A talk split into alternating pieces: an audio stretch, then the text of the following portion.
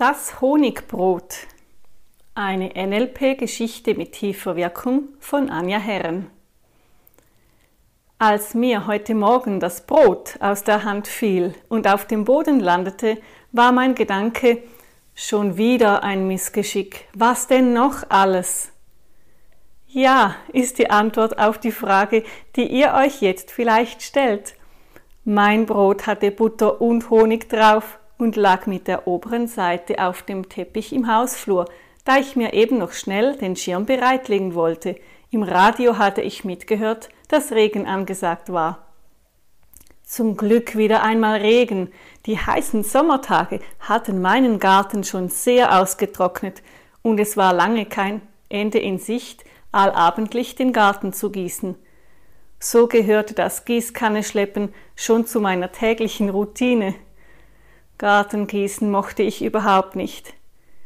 Wenn ihr euch schon abgemüht habt, ein schweres Gewicht seitlich vom Körper zu tragen und das über eine längere Distanz, dann wisst ihr, was ich meine. Ich habe mir dann als kleine Motivation eine super schöne Gießkanne gekauft. Da gibt es zum Glück wirklich schöne Modelle. Und nebenbei habe ich beim Treppe hochlaufen mit der vollen Gießkanne etwas zusätzliche Fitness gehabt. Durch das tägliche Training Abend für Abend machte es mir immer weniger Mühe, die schwere Gießkanne zu tragen. Du wärst noch richtig fit, dachte ich mir. Und vor lauter Motivation fing ich an, jeweils beim Rauflaufen die Spritzkanne anzuheben und zu senken. Mit dieser neuen Motivation macht es mir richtig Spaß. Ah ja, vor ein paar Tagen habe ich erfahren, dass ein guter Freund von mir in eine andere Stadt zieht. Das war schon zuerst ein großer Dämpfer für mich, da er ein wirklich guter Freund ist. Unsere wöchentlichen Joggingrunden nicht mehr zusammen zu haben, machte mich traurig. Schaffe ich es, die Freundschaft zu ihm aufrecht zu erhalten? Wie und wann können wir uns wohl sehen? Manchmal verändern sich ja Sachen und werden trotzdem ganz okay. Ich erinnere mich an einen Besuch meiner Tante, als ich etwa zehn Jahre alt war. Ich wollte gerne mit meinen Freundinnen und Freunden draußen Fußball spielen und habe mich schon in der Schule mit ihnen für den Nachmittag verabredet. Als ich nach Hause kam, erzählte mir meine Mutter am Mittagstisch vom Besuch meiner Tante. Zuerst bedauerte ich es schon sehr, nicht mit meinen Freunden spielen zu können. Weil meine Tante nicht oft zu Besuch kommen kann, sollte ich den ganzen Nachmittag da bleiben. Wie viel lieber hätte ich in dem Moment noch draußen gespielt. Es war schönes, warmes Frühlingswetter und der erste Tag, an dem wir ohne Jacken hätten spielen können. Meine Mutter gab mir Geld, um in der Bäckerei ein paar süße Stücke für den Dessert zu kaufen. Auf dem Weg zur Bäckerei hielt ich kurz bei meinen Freunden auf der Wiese an, um ihnen Bescheid zu sagen, dass ich nicht konnte. Sie fanden es gemein, dass ich in der Bäckerei leckere Sachen kaufen durfte. Unsere Bäckerei ist sehr bekannt für ihre feinen süßen Dessert und meine Freunde waren wohl etwas neidisch. Und ich, Glückspilz, durfte selber auswählen, welche ich kaufen wollte. Voller Vorfreude betrat ich die Bäckerei. Ich wusste, alles ist richtig. Mit dem Wissen von Du kannst hier nur richtig auswählen, gab ich meine Bestellung auf. Es war ein ganz toller Nachmittag. Meine Tante ist echt witzig und ich mag sie sehr. Als sie erfahren hat, dass ich Fußball mag, hat sie mich eingeladen, mit ihr einmal einen Match im Stadion zu schauen. Der Verein in ihrer Stadt spielt richtig gut Fußball.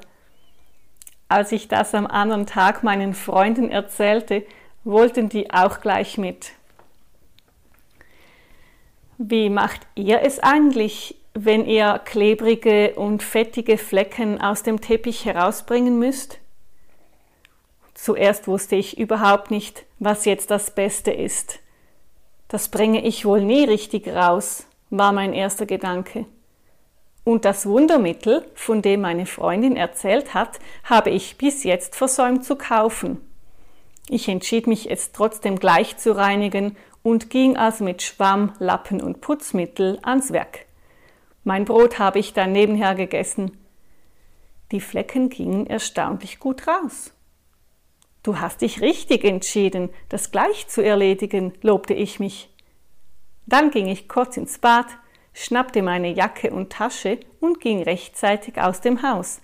Das mit der Zeit habe ich ganz gut im Griff. Und den Schirm, den ließ ich liegen. Was ich heute noch erledigen muss, ist die Einladung für meine nächste Sommerparty in meinem Garten zu schreiben. Schon seit ein paar Tagen habe ich mir Gedanken dazu gemacht. Es wird die letzte Party mit meinem Sportfreund sein, solange er noch hier wohnt. Zum Glück bin ich überzeugt, dass wir unsere Freundschaft aufrechterhalten werden. Auf dem Heimweg nach Hause hat es übrigens nicht geregnet. Das war für mich wieder so ein Alles kommt gut Moment. Kennt ihr das auch? Kleinigkeiten im Alltag, die gut laufen, geben mir immer so ein gutes Gefühl. Solche Du entscheidest dich immer richtig Momente. In meiner Schulzeit wollte ich bei einer Theateraufführung unbedingt die Hauptrolle spielen. Meine Eltern waren beide etwas skeptisch und versuchten mich davon abzubringen. Ich nehme an, sie wussten, wie lange ich brauchen würde, um den Text zu lernen. Ich las nicht wirklich gerne zu dieser Zeit. Meine Lehrerin traute es mir wohl zu und so bekam ich die Rolle, die ich mir wünschte. Als ich den Text zum Üben erhielt, wurde ich schon etwas unsicher. Je mehr ich versuchte, mir den Text einzuprägen, umso mehr gab ich meinen Eltern recht. Wie sollte ich das schaffen und mir merken?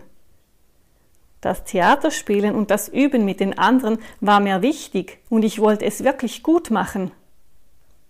Meine Lehrerin sagte immer wieder zu mir, du weißt schon, was du sagen sollst. Mach mal, du schaffst das locker.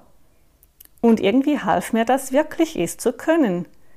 Sinngemäß wusste ich, was ich wann sagen sollte in meiner Rolle. Beim Erfinden eigener Sätze war ich kreativ und meine Lehrerin nickte jeweils, wenn ich sie fragend anschaute, ob es so okay ist. So schaffte ich es, meine Eltern und schlussendlich auch mich selber zu verblüffen. Ich freue mich für dich, dass du das so toll hingekriegt hast, sagte mein Vater. Ich glaube, von da an habe ich angefangen, an meine eigenen Fähigkeiten zu glauben. Zu glauben, dass ich alles schaffe, was für mich wichtig ist. Und wenn ich gerade so gute Gedanken habe, ich glaube, ich backe für die Gartenparty ein erstes Mal eine Torte.